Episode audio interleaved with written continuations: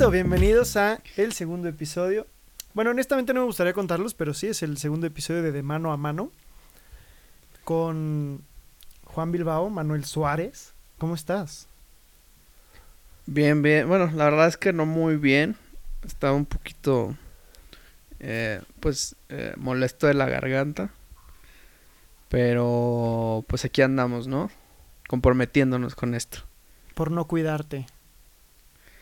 Pues sí, básicamente eh, lo que yo quiero creer es que porque me mojé un poco y este pues no me cuido un poco y con eso traigo el, el, malestar en la garganta, pero esperemos que no sea cosa mayor, ¿verdad? ¿Tú con tu chamba has tenido que salir en estos días? No. Bueno, en este semestre porque eran días, ¿no? Pero Sí, cabrón, ya pues básicamente fue de broma, ya ya se fue medio año. O sea, piénsalo así. Y este. De hecho, de hecho. Este es, fue, es un poco frustrante para mí este año porque tenía como pues varios planecillos por acá, pero. Pero justo ahorita que tenía un poco de más de tiempo para estar en mi país, pues ya, no se pudo, ¿no? Y yo también, la neta tenía un buen de planes que están. Bueno, se frustraron. Todo lo contrario. Pero. no, es que, no es que se hayan frustrado, es digamos, se, se pospusieron. Se pospusieron. Sí. Eh, eh, algunos otros sí quedaron eh, frustrados totalmente. Lo he contado en y amigos y pues, son los que están escuchando el podcast al final del día. Pues yo me iba a vivir a otro país en el 20 de abril y ya había yo renunciado a mi trabajo y todo y un mes antes básicamente iba a estar paseándome con mi mamá por México y pues hubiera estado chido. Entonces lo del irme a Francia sigue en pie. Por cierto, esta semana ya tengo vuelo es en agosto. Mm. Pero el este viajecito, el viajecito familiar quedó O sea, ¿ya te vas? Así es, el 20 de agosto de este año, bendito sea el Señor. Oye, cabrón, pero, pero ni siquiera han abierto fronteras. Es que, exacto, eh, algo que puedo explicar, es que espera, espera, algo que puedo explicar para toda la gente y las dudas. Europa tiene las cerradas, las fronteras cerradas con México, a excepción de algunos casos. Esos casos son ciudadanos europeos, residentes europeos. O sea, tú puedes ser mexicano porque viniste a, visitar a tu familia, pero tu vida, tu trabajo, todo está en Europa, entonces puedes ir para allá. Yo no tengo eso porque pues apenas voy para allá, pero tengo la fortuna de la casualidad de la vida de tener este pasaporte europeo y entonces me permite irme. Tengo el derecho de pues ir para allá. Que eh, la buena noticia es que allá ya hay bares, restaurantes, etcétera, abiertos, o sea, ya están saliendo del problema, ya está mucho más controlado, ya no está, ya no es estar encerrado en, el, en, una casa como aquí. Pues más o no, ya ha habido un par de rebrotillos. Estaba, por ejemplo, viendo que Barcelona otra vez ya han empezado a cerrar otra vez las cosas y todo eso. Sí. Entonces, pues sí, nada más con precaución, colega, ¿no? Te queremos todavía vivito y coleando. Sí, pero ya voy a poder trabajar. Ah, bueno, hasta que encuentre, ¿no? Pero ah, ya puedo buscar. ya es algo, ¿no? Ya empezamos por eso. sí, exactamente. Es que es justo eso. O sea, yo había renunciado, yo tenía como planes que pues, al final sirvió para nada y en lugar de tomarme tres meses de descanso resultaron en casi seis, nueve meses. este, y ni modo, y no puedo hacer otra cosa. Lo único que sí me va a faltar es que, o sea, hay como algunas escuelas o ajá, como instituciones que de las cuales necesito que me entreguen papeles, pero no me pueden entregar papeles porque las oficinas gubernamentales siguen cerradas. Entonces espero que se puedan terminar los trámites en agosto. Si no, pues ni modo, aplicamos la de representantes legales y ya. Que vaya mi mamá, se rife. Sí, ¿qué onda? Sí, sí, de que oye. Pues sí, la neta sí, si tienes, pues si tienes la, la oportunidad en general, sobre todo que te apoyen todo esto, pues no lo pospongas más, ¿no? Se puede. Exacto. Pero sí, con sus precauciones, insisto. Sí, y además algo que creo, o sea, el COVID lo, lo, pone, es de las pocas cosas en las que estoy de acuerdo con Donald Trump, por cierto, pero él ha tuiteado mucho de la solución no puede ser peor que la enfermedad.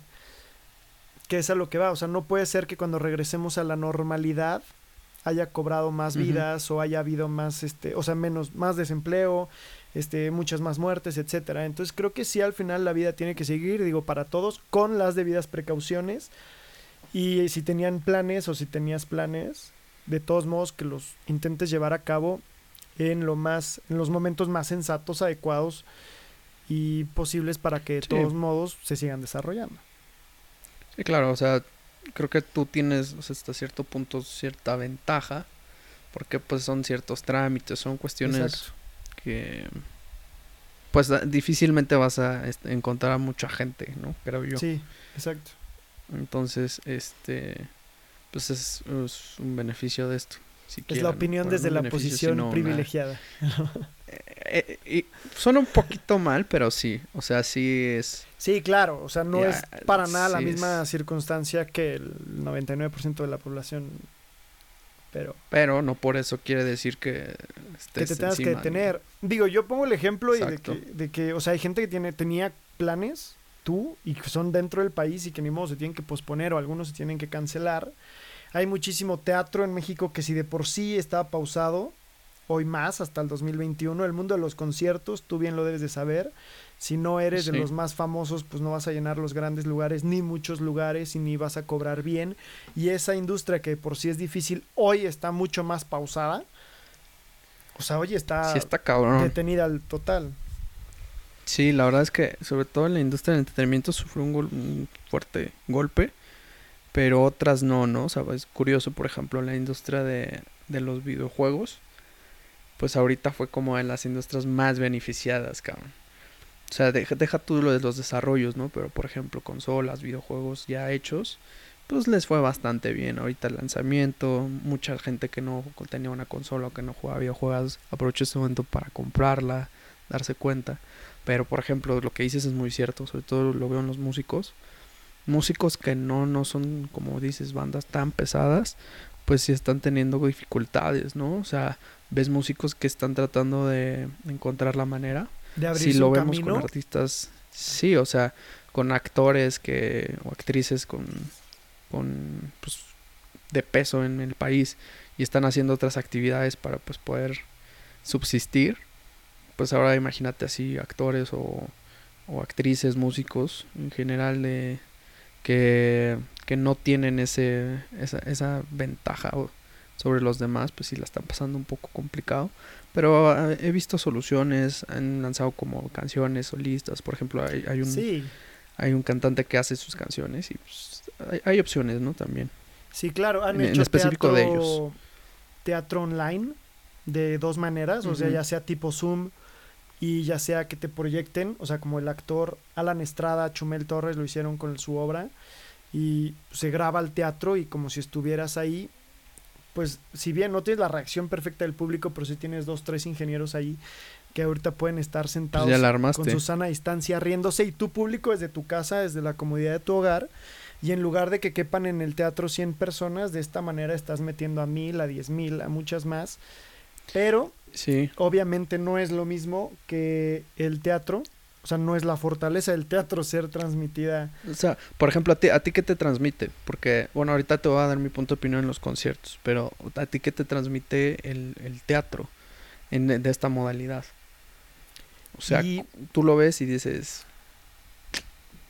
¿Qué, qué, qué te Yo vi, te bueno, lo primero que vi fue un concierto de mi banda favorita en línea que dieron. Los claxons. Este, exacto. Me frustró un poco que se Sí. medio pausara el video por culpa del internet y por culpa de tecnología de ellos también, porque se les chispoteaba a ellos. Pero la verdad es que lo disfruto. Obviamente, para nada, en lo absoluto, es lo mismo que estar sentado, viéndolo, emocionándote, gritando, cantando a todo volumen. Porque pues aquí estoy en mi casa, si me pongo a cantar a todo volumen, me voy a, bast- me voy a ver bastante loco con los vecinos y, y con, con quienes vivo. Entonces es como de que, ah, Ujú. pues sí puedo cantar como para mí, como escuchar música. Pero me emociona el hecho de saber que están en vivo. O sea, al final Sí. no es un concierto grabado, sí están en vivo, pero también me pudo haber salido más barato el concierto grabado, fíjate. ¿Sí y en el crees? teatro, en el teatro creo que es lo mismo. O sea, a mí me gustó, es una obra de teatro que quería ver y la quería ver con, con Alan Estrada. Y este, si bien no pude estar ahí presencial, pero el teatro, por ejemplo, bueno, ahí jugaron a cámaras, pero tal vez si hubieran hecho solo una cámara hubiera sido más... No sé, creo que lo hicieron muy bien, me gustó mucho, obviamente no es lo mismo que estar ahí. Este... Me gustó, la disfruté. No veo muy bien de lejos y siempre tengo que estar con lentes, pero pues al ser en la tele pude verla bien y Ya. pude verla tranquilo. Estaba mejor, ¿no? Sí, la verdad No es te que no perdiste detalle de nada, ahora sí que te pierdas en, las, en la hora, ¿no? Exacto, aunque sí creo que es muy un poco incómodo para el actor, porque él no está viendo la reacción de si nos dio risa o no nos dio risa. O sea, él no está reaccionando a los chistes. Bueno, él no, él no puede Ajá. reaccionar a la reacción de los chistes o de los comentarios claro. o de algo. O sea, un actor ahí no puede saber si realmente está haciendo llorar a su público y entonces llorar más, porque es como un impulso recíproco. No lo sabe y tiene que fingir que está ahí, que lo está haciendo bien, sin esa reacción del público, sin nada y pues aventarse. Yo creo que es mucho más difícil. Pero yo creo que yo en el teatro que- es más difícil para el actor que para el espectador. Justo, justo eso te iba a decir. Yo creo que ahí es donde el actor tiene que sacar ese, ese, eso que tiene un poquito más que lo destaca como actor, ¿no? Que, que sabes que es una situación que no hay público, que no tienes una reacción, que no sabes cómo te están reaccionando. Porque pues sí, reaccionan en el comentario, pero no te vas a detener, no vas a detener la hora y vas a decir, a ver, espérame. Vamos Ah, gracias por Facebook". los aplausos. Sí, Se sí. sonrieron. Ah, gracias por todo eso, ¿no? Exacto. que, por ejemplo, ahorita que lo comentas, caso contrario de los, de los conciertos. Sea, por ejemplo, yo la verdad es que sí he consumido un par de conciertos de paga y gratuitos esta, este, pues es- en esta cuarentena. Y hay de todo. Por ejemplo, hay el artista que hace un show especial, ¿no? Que dice, voy a tocar canciones que no he tocado en mucho tiempo. Y voy a tocar tres horas, ¿no? Vale. Y medio traen un poco de producción. Por ejemplo, la, la semana pasada vi una de mis bandas favoritas y traían una producción de, o sea, de conciertos. Ellos dijeron, vamos a hacer un concierto como tal, pero sin gente. Y me sorprendió bastante porque era muy chistoso verlos porque sí tenían su, su sana distancia en el escenario. O sea, literal veías todos así repartidos en Sí, el sí. escenario. No se tocaban, nada, ¿no? Se tocaba, se, se veían, pero de lejitos, ¿no? Se sentían y todo eso. Y fue, fue muy curioso, pero eso que mencionas del- de lo que la gente hace o siente, pues también representa a la banda. Había otras otras personas que se detenían a ver los comentarios, eh, entre otros. eh, pues te da esta oportunidad la música, ¿no? De pausa y pausa, que no es tanto como en el teatro. Exacto. Y leían, decían, ah, muchas gracias, cool, ¿no? Otros que se siguieron tendido, ni siquiera pelaron lo de acá. Y es que aparte en la música puedes decir como, oye, toca tal canción que me gusta y ya, pues la puedes tocar, pero en el teatro ni modo que le digas, uy, no. Sí, uy, no, no, cambia grita tu más. diálogo, No, no, ¿no? no. Exacto. Sí, exacto. No te oigo, ¿no? O exacto, sea, sí. Sí, te digo que es un poquito más viable y te digo, en, en los conciertos pues se, pre- se presta un poco más a eso, pero hubo un poquito, creo que había un poquito de todo y eso, eso que dices de la emoción de, de la gente que debe estar ahí, unos lo manejaban muy bien y otros te digo que pues realmente como que dijo, o sea, muchos decían, ah, pues esto es un ensayo, cabrón, ¿no? O sea, casi casi.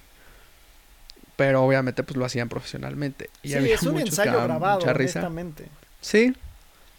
Y este, había muchos que me daban mucha risa porque hasta aplaudían, ¿no? Como que de- Sí, sí, sí. pidiéndole que apudiera a la gente, pero, pues, o sea, es lo mismo, ¿no? Y veías en los chats así, clap, clap, clap, clap, clap, clap, clap, clap, clap, clap, ¿no? Y era muy chistoso, pero quieras o no es una manera diferente. Que ahora, ¿tú qué piensas sobre las plataformas que, que dieron este soporte? Porque me- fueron o sea- de buenas a malas, regulares. Sí, pero creo que al final es una evolución eh, apresurada por la situación. O sea, para mí estamos llegando a este mundo un poco más tarde de lo que el- la humanidad se hubiera imaginado, o creo yo, así pienso. Sí. O sea, a lo mejor la, la era digital ya llevamos 10 años, pero apenas es como oblígate a usarlo, porque al final esto, o sea, esto, por ejemplo, las videollamadas existen desde hace más de 5 años. Sí, claro. Más, Pero hasta no ahorita más. te ves obligado a... Es más, no sé si a ti te pase, pero a mí ahora en vez de llamarle a alguien para preguntarle algo rápido, le pongo videollamada, ¿no? No sé. Y eso es algo que... que- está hecho para que lo hagas desde hace cinco años. Sí, yo, yo creo que ahorita nos dimos cuenta de, de lo que verdaderamente ya se puede, de trámites, de, de acciones que puedes hacer eh, eficientemente a través de una computadora, de una llamada, de un correo y dejar tanto la estos trámites burocráticos en ocasiones, pues facilitarte la vida, creo yo. Aquí Sí. realmente te diste cuenta que hay muchas cosas que ya no son esenciales, que podemos hacerlo de una manera más rápida y eficiente y que quieras o no te tienes que actualizar en muchas cosas. O sea, es lo que comenté, en- no me acuerdo quién le comenté, que muchos negocios en esta et- etapa pues se tuvieron que ver obligados, literalmente. Lo platicamos a el capítulo a- pasado, justo. Ajá. Entonces, este.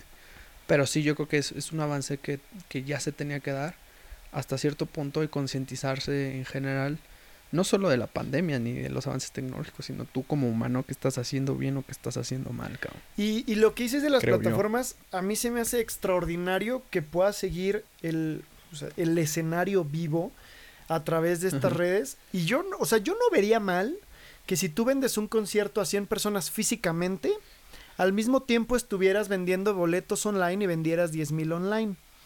Y a esto Justo eso voy es te a con el- o sea, estaría padrísimo.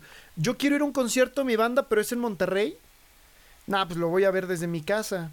Ahora, va a estar aquí al lado de mi casa, o sea, en la Ciudad de México, pues sí, sí quiero ir a verlos y voy a estar ahí.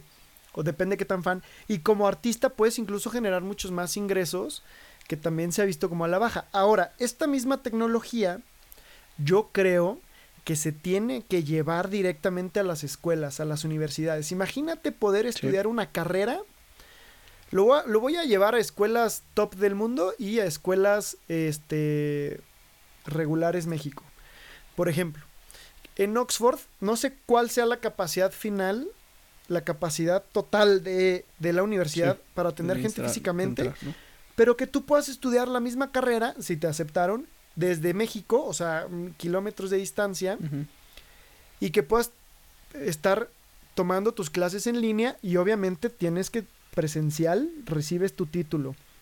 Eso pon tú, o sea, Sí. imagínate estudiar la Sorbona aquí en México y en el mundo, en Nigeria, no sé cuánta gente se tiene que mover para estudiar en universidades. Sí. Ahora lo podemos llevar a mismo México. La Salle que, que hace misiones y lleva gente y alumnos a comunidades en donde lleva no sé, que el abrazo, que el- a la confianza, la comunidad lasallista y un poco de educación y la fregada, pues a lo mejor también podrían empezar a crear casas culturales en ciertos lugares que dependan de la Salle y que reciban clases a domicilio de algunos profesores. Y entonces la, esta gente que ni siquiera había pensado en tocar la educación nunca en su vida, pueda hoy por fin desde nivel primaria, secundaria, preparatoria, recibir esa educación y entonces, gracias a la tecnología, elevar la educación del país. Sí, podría ser una opción bastante viable, que lo mencionas muy bien, pero hay que ir un poco más, o sea, es sí estoy Sí. de acuerdo, pero infraestructura, ver eh, el cuidado material, quieras o no debe de haber alguien que verifique, Sí, que por cheque supuesto. todo eso, cabrón. Entonces, por ejemplo, eso ya se había, se propuso el- el- este sexenio, el pasado, y pues nada más dan largas, güey, porque hay lugares que pues es muy complicado, verdaderamente complicado, siquiera que llegue el internet, cabrón. Bueno, ajá, o sea, por supuesto no es como de que a mañana lo instalo, porque de hecho hoy escuelas Sí. que están Sí, cerradas, hay poco. alumnos que no tienen, que te dicen secundarias públicas de que clases online y hay gente que no tiene internet, o hay gente que tiene una computadora pero dos hijos, entonces, ¿quién va a estar en la escuela? ¿Quién primero, quién no? Sí, exacto, y quién, quién, cuál le veo más futuro, ¿no? Sí. Este, Ahí- Pero creo que es un avance que podrían dar las universidades, o sea, no para este momento, para este año, pero que sí se puede evolucionar a que, o sea, es que yo estaría padrísimo, imagínate, tú estudiaste una carrera yo- y te gusta la música, entonces pudieras tomar un diplomado desde tu casa de una escuela en Estados Unidos, online, por ejemplo, ha- Berkeley- en vivo. Ajá. Berkeley ha tenido como eh, Coursera y todo esto, he tratado como incursionar en esto, eh, dándole pues, ahora sí que los cursos en línea, ¿no? He visto varios de Berkeley y todos estos que están en línea, pero como dices, sería interesante interactuar un poco más. Pero quieras o no, pues las grandes eh, universidades de élite, por llamarlo de alguna manera, en Estados Unidos, en Inglaterra, pues también no sé qué tanto les convenga eh, que pueda entrar como mucha más gente. No, ¿sabes? igual tu mismo examen de admisión, nada más te cabe más gente. No, no, no, claro, a lo que voy es como que se pierde esa línea élite, entre comillas, sí, ¿sabes? Si tenemos 500 lugares, pues los 500 mejores. Es lo que tienen, y sí, creo yo, porque si no, pues sí, bueno, o sea, esa es la gran pregunta, se supone. Porque fácilmente podrían abri- abrir otros campus, abrir plazas, que también algunas universidades lo han hecho como tal. Pero Pero, pero piénsalo, eso, o sea, pero tal, la- lo mismo que madre- dices, abrir un salón, abrir un edificio gigante, pues eso requiere mucha mayor inversión a que mandarte un profesor en línea al mismo tiempo esté con Pero yo creo que esas universidades no, no, no les, o sea, no, no les pesa, ¿eh? Ah, bueno, no por no creo que, que sufran no. de, de, de dinero, güey. No, por o sea, si la, no, nuestra pero- antigua alma mater estaba comprando media hipódromo Condesa, que una colonia aquí en la. Ciudad de México, sí, o sea, te lo juro que Oxford y todos esos ni de broma le va a costar eh, dinero, ¿no? Pero yo cerrando Tal un vez, el tema tal vez sí de- también tenga que ver la conveniencia de, de estas instituciones, pero mira, yo lo pongo ahí como idea, se me hace extraordinaria que hoy tengamos Sí. la oportunidad de llevar la educación al mundo entero y de calidad, eh, bueno, y de calidad entre comillas. Sí, sí, no, no, no es una, una opción que no, no, no veo viable, porque sí puedes hacer, como dices, ciertas cuestiones de universidad y todo eso, maestrías, maestrías ya, ya, ya hay así de ese tipo, Sí, eh, sobre todo en Europa, aquí sí las hay, pero no es tan común y con buen nivel, la verdad. Entonces, este, creo que sí, sí es mm, una cuestión que se tendría que reflejar. Por ejemplo, yo en mi secundaria también vi que ya implementaron el uso obligatorio de iPad. güey. O sea, ya venía en tu colegiatura, te la desfasaban en tus colegiaturas, el iPad. yo, te- yo tengo una, pero- una- a ver, termina tu idea, tengo una anécdota Ajá. sobre eso. Sí, entonces nada más como para concluir eso, es que todos tenían que necesitar iPad y de hecho eso les tiró un paro cabrón, cabrón, cabrón, cabrón en, en este momento, porque dieron clases, terminaron clases, había una aplicación específica para el uso y todo esto y fue interesante ver como pues esa, ese cambio, ¿no? Esa modalidad que a lo mejor y nosotros no crecimos con ella, pero vemos bastante funcional ahora en nuestro trabajo o cosas así. Yo te voy a contar esta anécdota que se me hace, meh, o sea, un avance bonito pero mal hecho, justo hablando del iPad en secundarias. Ajá. Llegué a dar clases su, como profesor suplente en una secundaria, Ah, sí. este, durante, no sé si dos años o tres años, no, creo que dos años seguidos. Este, y cuando fui descubrí que, exacto, estaban los de primero, segundo y tercero de secundaria. Entonces los de primero eran la primera generación con iPad. Y a mí se me hizo así que, wow, tienen un iPad, qué padre. Ya el profesor no tiene que gastar media hora en escribir en el pizarrón. Los alumnos pueden buscarlo, les mandas la foto a todos o el proyecto, o sea, el profesor te conectas el así estaba la escuela, el iPad vía Wi-Fi al proyector, el proyector a la pantalla, los alumnos lo podían recibir y dije, "Vaya maravilla." Claro que existe la posibilidad de que el niño esté jugando, totalmente de acuerdo. Pues sí. Pero ahí está su libro y escribe en un cuaderno a mano, o sea, eso no se pierde, pero ¿sabes cuánto se está ahorrando de peso en libros y no sé qué? Y dije, qué maravilloso mundo. Ahora, al mismo tiempo, en la sala de maestros, yo estaba viendo que los profesores, honestamente, no Sí, tenían la menor idea de cómo funciona un iPad.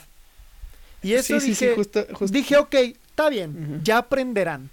Al año siguiente me topo con que los salones, ah, pues ya eran los de segundo. No, sí estuve tres años, porque ya los de tercero, segundo y primero ya todos tenían iPad. Pero los salones, atrás como del buró, el- de la mesa del profesor, había una especie de cajonera con números de alumno, o sea, el número de lista de los alumnos, con el Ajá. espacio perfecto para el iPad. Entonces, ¿qué hacían los profesores? Como estás jugando Ya videojuegos, todos, todos aquí su iPad, y el iPad que no esté es falta, porque significa que no estás. Y dije, entonces Ajá. a ver si entendí bien. Te hice pagar un iPad en tu colegiatura para que me la pongas aquí. Y eso es a lo que voy. O sea, a mí se me hace una extraordinaria idea. Claro que los niños con acceso a internet van a estar jugando entre Claro. ellos, van a estar en Snapchat. A mí Pues me sí. llegaron a tomar fotos de Snapchat porque no sé qué. Pero es. el profesor tiene que aprender a utilizar esa herramienta para dar clases. De aprender un- a entretener a los niños con la clase en el iPad y no en el videojuego. Tampoco creo que se trate de niño, estás jugando. Des- des- este, des- Pues no, no, ya, la sa- ya aplicación". llega una edad en la que sabes a dónde estás, ¿no? Sí, pero ya- creo ya que de ta- cierta edad. Pero si el profesor utiliza sí, justo- esa herramienta, el niño no va a estar Justo lo que mencionas, creo. a mí me, también me pasó, me pasó porque yo cuando iba en la secundaria me acuerdo que habían puesto unos, unos pizarrones electrónicos bastante cool. Y de hecho decías, ah, qué chingón, ¿no? O sea, pues que hayan puesto esta tecnología para que se use, para que pues, tú puedas implementarlo de alguna manera y que los profes se puedan apoyar, ¿no? Eran de estos que pues, tenían literal pizarrón electrónico y ahí, este... Sí, no, no estás de acuerdo, no pones un pizarrón de GIS hoy en una universidad, ¿no? Ah, sí, está cabrón. No, lo peor es que, vale, o sea, eso fue, que te di cuento, hace 10 años, güey. Ah, Más ah, de 10 años.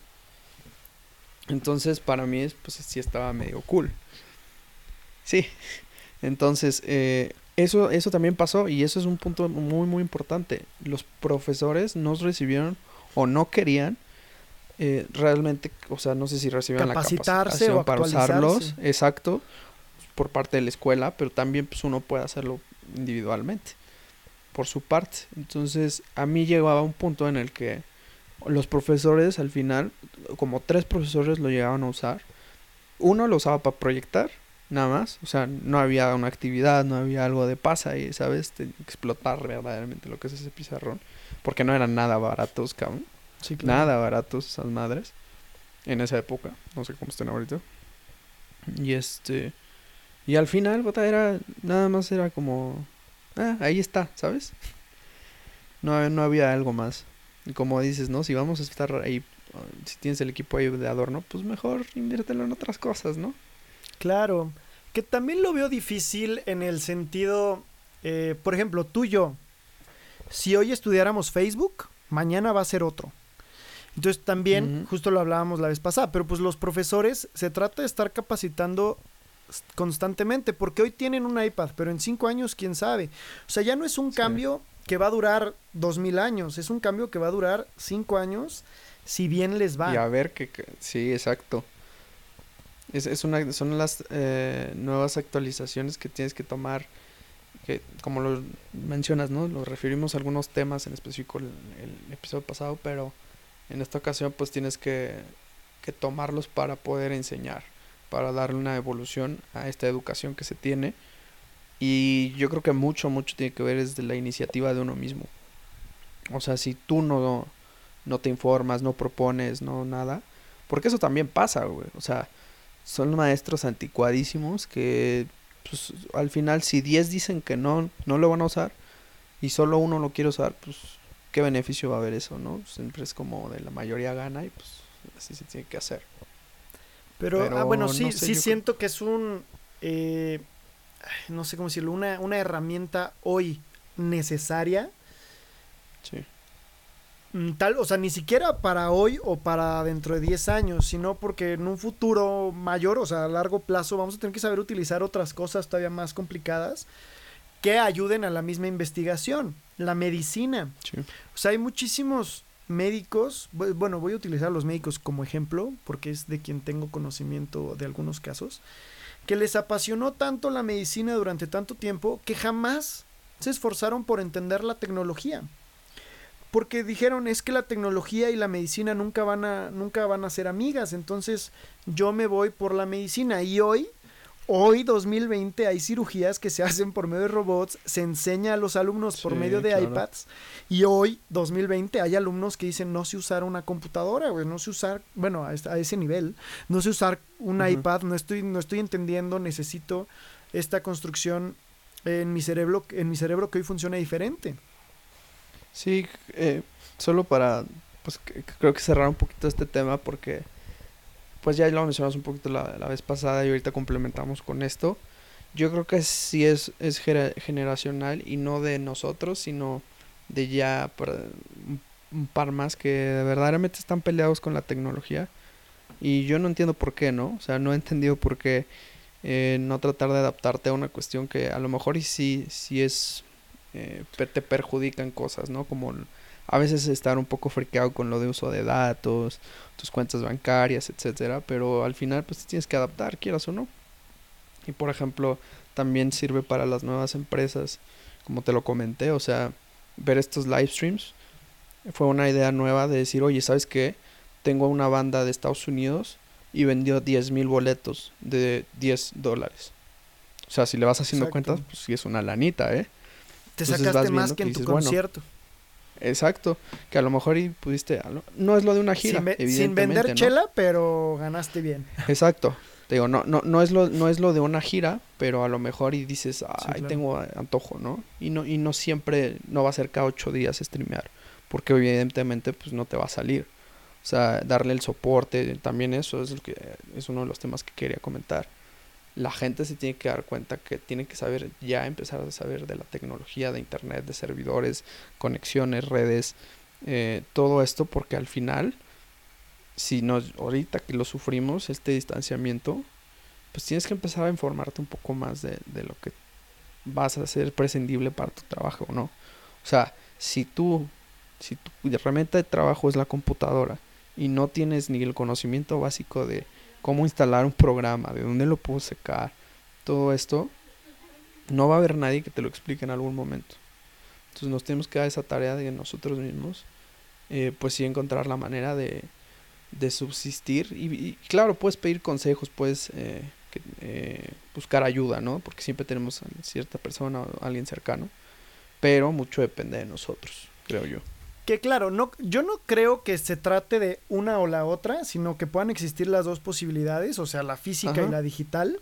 Por ejemplo, los libros, que puedas tener un libro físico y un libro en versión digital, se me hace fabuloso porque hay gente lo va a disfrutar diferente en la edad que quieras, a la época que quieras. Hay gente que se va a adaptar al digital y hay gente que aunque esté adaptada al digital, diga, no, yo me gustan los libros físicos porque me gusta cómo se siente, me gusta pasar la hoja, me gusta cómo huele, me gusta ver el borde de cuánto me falta, etcétera.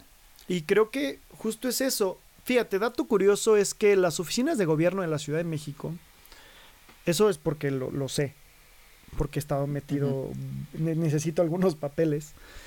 Y hay oficinas, por ejemplo, el Indautor existe en Ciudad de México. Y si tú quieres, si tú vives en Nuevo León, tiene que venir a Ciudad de México para registrar su libro, sus fotos, lo que quiera. Y por el COVID, o sea, pero imagínate, o sea, estoy hablando de que el trámite cuesta 250 pesos, pero tu boleto de avión ya te cuesta 3 mil, ida y Sí. vuelta. Y después tienes que regresar a los 15 días por tu comprobante, o sea, por tu certificado de, de registro. Y hoy están como que acelerando por el proceso del COVID porque no está del todo bien que se abran las oficinas para atender todos los casos, etcétera, entre ellos la oficina de la SEP, entre ellos la licencia digital que ahora viene. Y lo que hacen es empezar a digitalizar estas oficinas por lo mismo. Y hablaba eso con mi papá, y me dice mi papá, pero pues es que yo sí necesito, a mí no me gusta el digital, yo necesito que me atiendan. Y a lo que voy es, no se trata de quitar la oficina física. Se trata de que existan las dos posibilidades para que tú, que quieres la oficina física, puedas ir. Y el vato en Toluca, en Monterrey, en Nuevo León, en Tijuana, no tenga que volar por 250 pesos y lo pueda hacer, claro su, o sea, sea- pueda hacer su trámite digital. que- que- vuelvo al mismo punto, ser eficientes, ¿no? Tomar las cosas co- eh, de la Facilitar manera más trámites. eficiente, exacto. ¿Por qué? Porque hay cosas que evidentemente te tienes que ir, o sea, eso es indudablemente, ¿no?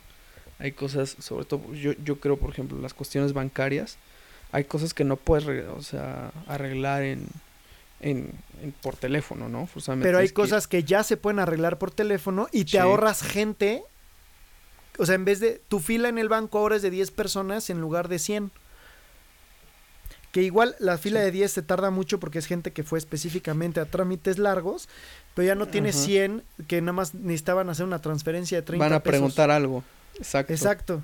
Eso ya está en internet. Hay quien sí tiene que ir a preguntar o hacer su trámite porque no quiere estar en el celular, pero hay quienes desde el celular pues ya están todo el día en lugar de, uy, no, mañana voy porque mañana ya se me juntan los, las transferencias que tengo que hacer y pues ya nada Ujú. más voy una vez.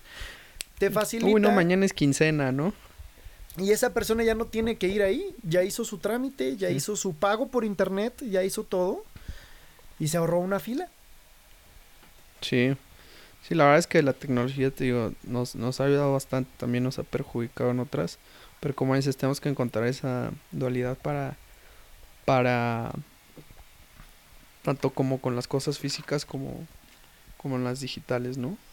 Como creo que cada uno va a encontrar la manera de acomodarse de ellas, como lo mencionaste, a lo mejor los libros, ¿no? En mi caso, yo puedo leer los dos, pero hay veces que me concentro más en el físico, hay veces que me concentro más en el digital y ahora sí que varía, ¿no?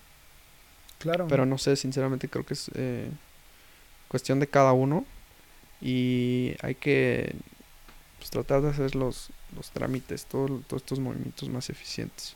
Ya nos dimos cuenta que, número uno, el contacto físico entre personas es innecesario muchas veces. Este, Yo estoy un poco agradecido con eso, la verdad. yo también. O sea, si hay tú lo gente que quiero abrazar.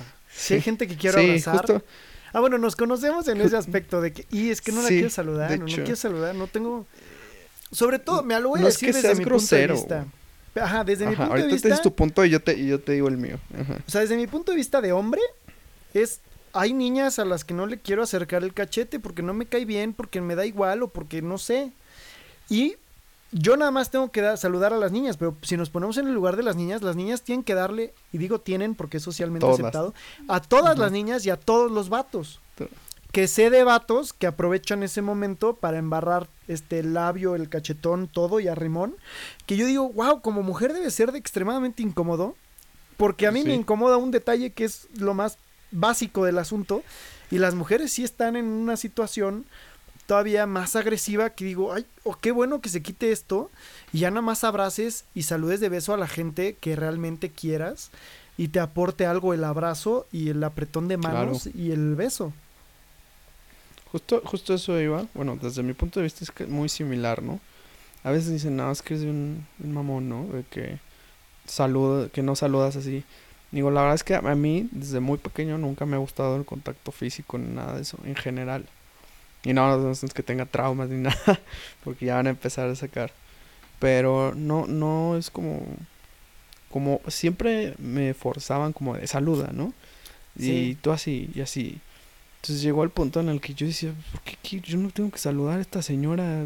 Que me cae mal, ¿no? que habla O sea, mal de ¿por mí. qué? Sí, exacto, exacto, que siempre me está diciendo de cosas, ¿por qué voy a estar saludando a esta señora? Entonces llegó ese punto en el que no, no me gusta, nunca me ha gustado que me toquen en general.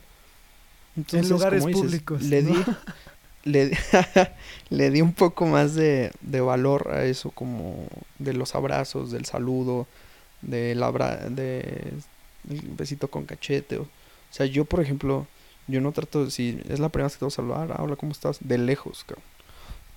Porque no, no, no, me, es- no me es cómodo, no es una cuestión que, que a mí me guste. Y tampoco quieres incomodar Y a la en persona, general. claro. Exacto, y eso, y eso es otra. A mí no, si a mí no me gusta algo, yo no voy a hacer eso que, que no me gusta. Entonces siempre trato de, de hacer lo mínimo, ¿no? O sea, hay personas que evidentemente siempre trato por respeto, sobre todo, ¿no? Porque están acostumbrados a otra cosa. Por ejemplo, sobre todo con adultos mayores, pues el saludo de mano, ¿no? Pero pues si ya estás como en, de chavos y sí en la, pues, en la fiesta, pues, ¿qué onda? Te presenta tal, ah, ¿qué onda? ¿Cómo estás? Y la manita levantada y ya. punto, y es que ¿no? además, ¿cuánta gente va al baño y no se lava las manos? O sea, dices, O sea, "Güey, ya, no, quiero. sí, ya dejándolos de salud, o sea, es que eso es todos, ¿no? Exacto. Ay, o sea, en general, pero yo creo que el contacto físico en general no, yo, yo no sé por qué se vio tan obligado en los últimamente, pero no, a mí no, yo, yo no estoy de acuerdo en eso en general, nunca me ha gustado, nunca me gustará. Y sobre todo, por ejemplo, hay gente que le gusta todo lo contrario, ¿no? Romper esa barrera, ese círculo de espacio personal y tiene mucha confianza, ¿no? Entonces tú no, tú no, no, no eres grosero para nada. Tú saludas, tú lo haces, pero sí le haces dar a entender que no estás cómodo, no es tu posición, no es algo que te guste y no estás obligado a que te guste que saludar. Y eso es lo que no entiende la Otra, gente. otra que y me que lo confunde con justo- educación o algo así, pero no es gusto. Sí, no, o sea, exacto. no- Justo no- con ese mismo tema de, de educación, de que hay que sangrón, este, ni que te pasara que es que yo soy una persona que se enferma muy fácilmente y muy rápido. Y entonces eh, en la carrera, en la universidad, o sea, en el secundario, siempre llegaba la niña, este, pues con su gripa Como quienta. y te saluda de todos modos. Y yo desde ahí, como me enfermaba rápido, la verdad es que siempre digo como, oye, de lejos te quiero igual, nada más que de lejos porque me enfermo rápido y muchas veces me dijeron, ay, qué sangrón, hasta la hasta actual, o sea, hasta hoy. Sí. Y es como, de, no es que sea sangrón, pero me enfermo muy rápido. Ay, no te va a pasar nada y se, como que se suman, pum, al día siguiente enfermo. Y es como, mm, a lo mejor ya estoy mal por no querer estar enfermo y hoy eso se ve cuidado de si estás en, o sea, lo que hacen énfasis en utilizar el cubrebocas no es para que no te contagies, es para que tú no contagies en caso de que tuvieras algo. Sí. Y eso es a lo que voy, o sea, ojalá se quedara esta medida de, oye, ¿sabes qué? Tengo gripa, voy a salir con cubrebocas para no contagiar a la demás gente y además no acercarme para ver si se enferman rápido igual que yo, para ver qué tal la pasan. Sí, la verdad es que ju- ju- justo lo que acabas de decir, ¿no? O sea, no, no es por uno, es para ser prudente con los demás. Y mucha gente no lo es. Lo estamos viendo, ¿no? Siempre es como de, pues no pasa nada. Si a mí no me pasa, no te va a pasar a ti. O sea, en general. Pero, Estamos ajá, o sea, que a ti, si tú quieres que a ti te pase adelante, yo no, no Pues porque chíngale, tenga pues, miedo de yo no- morirme, ese no me es mi molesta estar problema. enfermo. O sea, no me gusta Sí, estar no. enfermo. Y a lo mejor yo soy el raro. Pero, o sea, deja tú si te gusta o no estar enfermo, eso ya es tu problema, cabrón. O sea, y eso es lo que no entiende la gente. Eh, Las confiancitas, eso, eso sí nunca también como que... Cero. O sea, y que Ajá. se sientan confianza de, ay, vamos a hacer cuates luego, luego, y así, o sea, no, brother. O sea, hay una línea y a lo mejor y después, ¿no? Y, te- y por eso ya te dicen mamón o que no, tienes, no, que no eres educado, pero no, hermano, tú Y después tienes que que ir a aclarar como, perdón, es que a mí no me gusta. Exacto. Es como... Y, o sea, no tienes que darle por qué en primeras explicaciones. Entonces, ese es un tema que me, me ha conflictuado bastante. Pero a mí no me importa, sinceramente. Nunca me ha importado que digan lo que digan. Sobre si me gusta o que no me gusta que me toquen. Pues ya es mi problema, cabrón. Oye, ¿te parece si pasamos a nuestra última sección del programa? Que pues de hecho es la única Dale. sección del programa, ¿no? En la que sí. al- pues nada más recordar, no, pues no tiene nombre, pero algún día le pondremos nombre, que al final, los últimos 10, 15 minutitos de este programa, de mano a mano, eh, queremos hablar de alguna serie, película, etcétera, de algún proyecto audiovisual.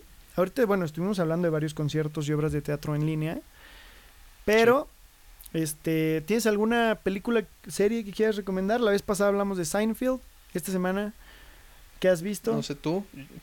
Y tengo varias, la verdad. Yo- ¿qué- a ver, dale, dale tú primero. Y Ah, la, ¿te la mía es un los poco más. ¿no? Sí, Mira, Sí, sí, sí. vamos a hablar de este tema, de películas. a ver, Eh, vale. Me gusta mucho Spider-Man en película. Yo no soy una persona que lea cómics ni que esté apasionada de esto, solamente me gustan las películas. Y hasta Vale. apenas ayer vi las dos películas de Spider-Man de Tom Holland. Ok. Son Porque además no he buenas. podido yo seguir con la línea de, de Avengers porque ni siquiera sé cuál sea el orden y cuál sea todo. Sé más o menos qué ha Ajá. pasado, entonces no me de lo que se de- trata y todo esto, ¿no? Ajá, exacto. Pues porque memes y la fregada no me afecta saberlo, pero además me permitió ver las películas de Tom Holland entendiendo lo que estaba pasando. Sí. Y, mm, a ver, podemos hablar de esto. No sé si tú vayas Sí. a defender o no, a criticar o no. No, de hecho, que a mí yo siempre he tratado como eh, ser muy objetivo, dejando un poco de mis gustos en general de lo de todo. Siempre trato de ser lo más objetivo posible. Creo que es el, el, el- el- el traje de Spider-Man que más me gusta. Se me hace un, ch- Sí. un chico chistoso, simpático, vaya Sí. lindo. Se me hace un buen Peter Parker. Lindo, cute. Pero la neta es que se me hace muy pedorro a comparación de los otros dos. Que dije, ay, está bonita Ay, la peli, ajá. me gustó. A ver, me la pasé bien. No estoy diciendo que es basura, no. Ajá. Me la pasé bien. Pero sí creo que, o sea, el nombre Peter Parker le queda bien, pero un poquito grande al lado de los otros dos. Es que yo creo que el desarrollo del personaje es muy importante, en específico en este. Y a mí me gustó porque ten- lo que tiene el, el personaje de Spider-Man, muy en específico, y hasta Stan Lee lo ha dicho, es que siempre te presentaban a Iron Man, a Capitán América, a Thor, y eran personajes muy maduros. Eran personas que, ¿sabes? O sea, como que ya habían vivido ciertas circunstancias y hasta ese punto de su vida ya habían encontrado, eh, pues, por qué luchar, por qué eh, ser superhéroes en general, ¿sabes? Un propósito en la vida. Exacto, en general. Entonces, Stan Lee dijo, cabrón, necesitamos un superhéroe que viva el día a día de alguien, de un joven que es nuestro público.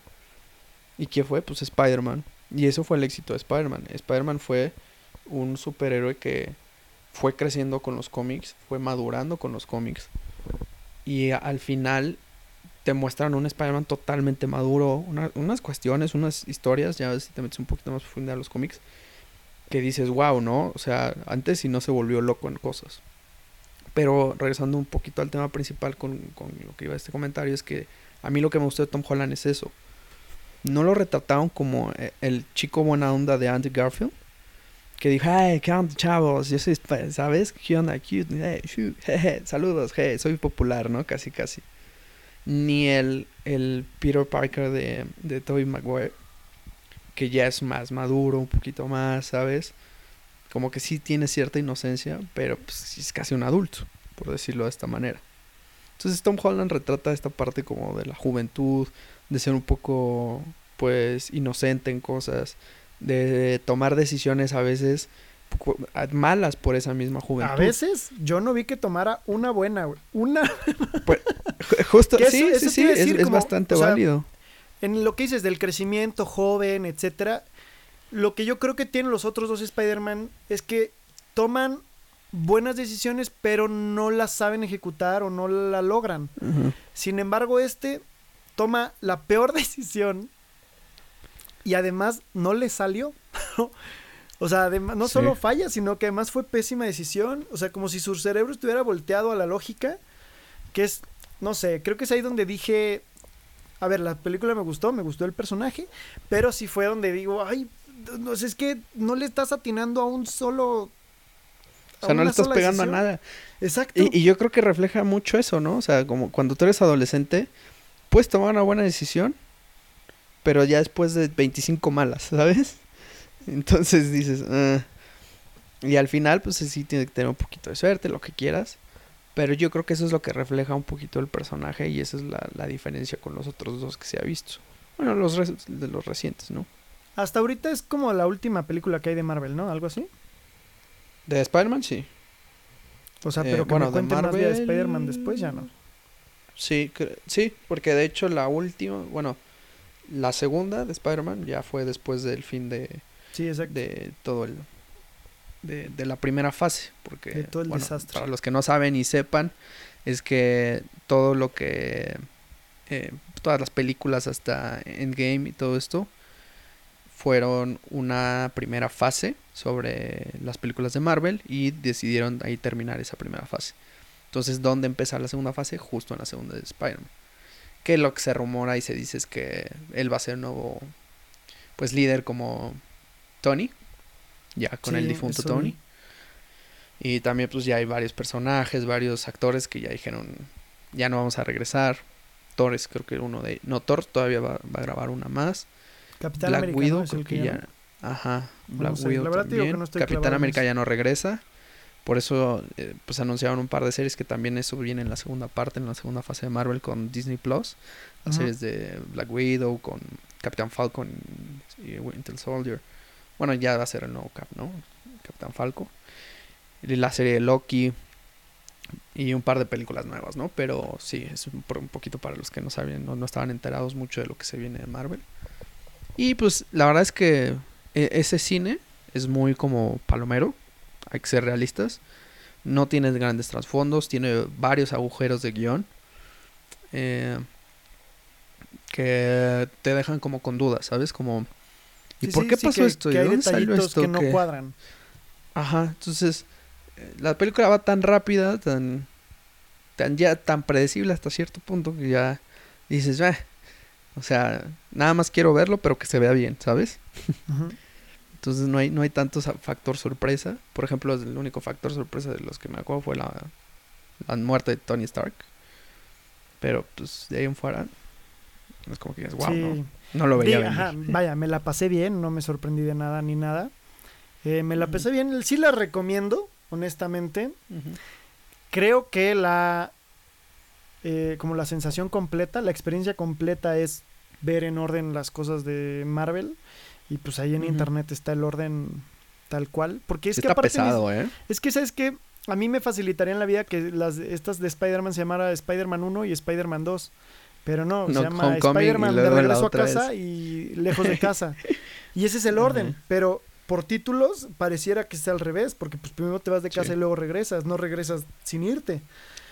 Sí. Este, y entonces casi la vi al revés y dije, no, no, no, ¿cómo puede ver? Esto es del 2017 y esto es 2019. Este, pero listo, sí, la, la recomiendo. Me cayó muy bien el, el Tom Holland. La mejor película de Spider-Man, creo que sin duda es la de la caricatura esta que hicieron, que ganó el Oscar o que estuvo nominado al Oscar. Ah, la de este Miles Morales. Ajá. Qué, qué no la he podido ver. Qué buena película en todos los sentidos. No sé, porque no soy tan fijado en eso de los superhéroes sobre Sí. los huecos de la historia, este, pero una gran película que justo lo que dices de predecible, esto tiene de que cuatro vueltas sin parar, Sí, no, tu no, plot no. twist cabrones, ¿no? Grandiosa, sí, fabulosa, fabulosa, fabulosa, fabulosa. Además de que el diseño, este, espectacular. la No, los diseños de personajes, te digo, yo no lo he visto y la animación, pues estaba hasta eh, considerada de las mejores en ese año. Eh, No he, no he tenido la oportunidad de verla completa, pero sí, toda la gente lo, lo aclamó, ¿no? Y es curioso porque era una de las primeras películas animadas de, de Marvel que realmente impactó a un público. Por ejemplo, en DC, todo lo contrario, no les ha ido tan bien en los live actions. Pero en las películas animadas tienen unas, unas películas animadas que dices muy buenas. Oye, A ver, para cerrar par. esto, para cerrar el programa, resuélveme Sí. una duda que tuve una discusión hace pues, el viernes pasado sobre No, la película del Joker de Joaquin Phoenix. Ajá, ¿Es de DC? sí. O sea, puedes desarrollar también si quieres. O sea, ah, ok. O sea, no, pensé que querías respuesta concreta. Te voy a decir, y es, es muy cierto. Si tú te pones a pensar, es, trataron de desarrollar un poco el personaje de una manera que sí tiene sus inicios, que sí tiene, pues toma varios fanservice, quieras o no. Pero lo trataron de poner un poco más, eh, pues darle profundidad al personaje. ¿Por Es qué? que- Porque no, o sea, si tú ves los demás Jokers, por ejemplo, el de Heath Ledger es muy bueno, pero no te desarrolla el personaje a profundidad, no te dice por qué, no te dice, o sea, te da detallitos, ¿no? Lo, lo que te gusta al final es el, el resultado de, de lo que hizo serlo el Joker, que es el final del producto, lo que es el Joker. Y todas las que te han presentado las películas te han presentado ese Joker. Jack Nicholson medio te da una pues una línea de, de lo que lo llevó hasta eso, ¿no? Pero este yo creo que maneja un poquito de seriedad en el sentido de que ha- hay un cómic específico de, de él que dice solo tienes que tener un mal día para poder- eh, para volverte loco. Y es justo yo creo que lo que retrata, trata de retratarte un poquito esta historia, ¿no? Te va sumando cosas, te va sumando cosas Sí, no, que al soy final la sociedad soy fan, todo fan, fan de esa película. Creo que no he visto una película tantas veces como esa, además de Toy Story. Pero, o sea, mi pregunta es, ¿pertenece a DC Comics? Porque, por ejemplo, en la película te dice, eh, o sea, en otras películas de DC te dice una producción de DC Comics. Y hasta el intro tipo Marvel, ¿no? De DC, pero de. Marvel y así, tal cual. Y en esta película nada más te sale al final, a los, en los créditos, te sale como, hey, se le pagaron los derechos a DC. Y es, Es que todo lo justo es dice. eso. Prestan los derechos del personaje. Entonces se puede basar en una historia como él. O sea, totalmente... eh, eh, es un tema que también se habló. O sea, si tú, lo, si tú pones la película y le cambias el nombre, le pones... eh, eh, no sé, La un venganza mal día te puede volver loco. Ajá. Exacto, alguna cuestión así. Chance no tenía el mismo impacto. Chance hubiera sido una, una película que Claro. sí habla de ciertos temas, sí es muy reflexiva, tiene la dirección, el arte, lo que quieras, ¿no? Es muy representativa, pero pues ahí está, ¿no? Es una de, de las tantas de, del montón del año que tiene buena dirección, tiene montón- buen, buen todo, pero no te vayas a llevar a otro La lugar. mejor actuación que he visto en. Así, tal vez en la vida, no lo sé. Sí, pero justo yo creo que el nombre fue lo que le- les dio. Y ahorita que mandas la, la actuación, no sé si viste la escena que manda a callar a- al director de arte, Joaquin Phoenix, No. o Joaquín Phoenix. como O sea, detrás de decir. Es que no sé cómo le Sí, digan o Joaquín sea, o eh, Joaquín, pero ajá. El, el cuate está así en la escena, ya para concluir el- un poquito el tema, está en la escena tan picado que agarra y le grita así al director de arte, cállate, no ves que me estoy tratando de así. O sea, que la- le dijo así como... Ah, la voy a "Cállate, ver, la idiota". voy a ver. Sí, a ver si Lo luego quiero lo- ver. Es bastante interesante y ya como que... Y ya después él en- con Jimmy Fallon, creo que es, pues ya tuvo que hablar un poquito de esto. A ese sí, entrevistas y lo vi. pedía, que, que pedía disculpas y todo esto. Pero es muy, muy buena esa parte, porque te das cuenta cómo trató de desarrollar el personaje. Pues, amiguitos, llegamos al final. Vean, les recomiendo Spider-Man, vean el Joker, vean el multiverso, esta no sé cómo se llama, el multiverso de Spider-Man, no sé cómo se llama la película animada. Está, no sé si en Prime o en Netflix, pero por ahí anda. Y De- pues para despedirnos, mano, tu, tus redes sociales. Eh, estoy como Manos Sacrosanto en Twitter, eh, Manos Sacrosanto igual en Facebook y en Instagram igual, Manos Sacrosanto. Igual a mí en Facebook, Twitter, Instagram, YouTube, Bilbao Curi. Eh, B grande las dos, K, U, R y latina. Y pues no sé que la verdad qué porcentaje de gente llegue hasta este punto del podcast, pero este, pues si alguien llega y si alguien le interesa, ahí están nuestras redes sociales. Y, Comentarios, todo lo que quieran decir. Unas últimas palabras para despedirnos. Nada, muchísimas gracias y pues nos vemos la siguiente semanita.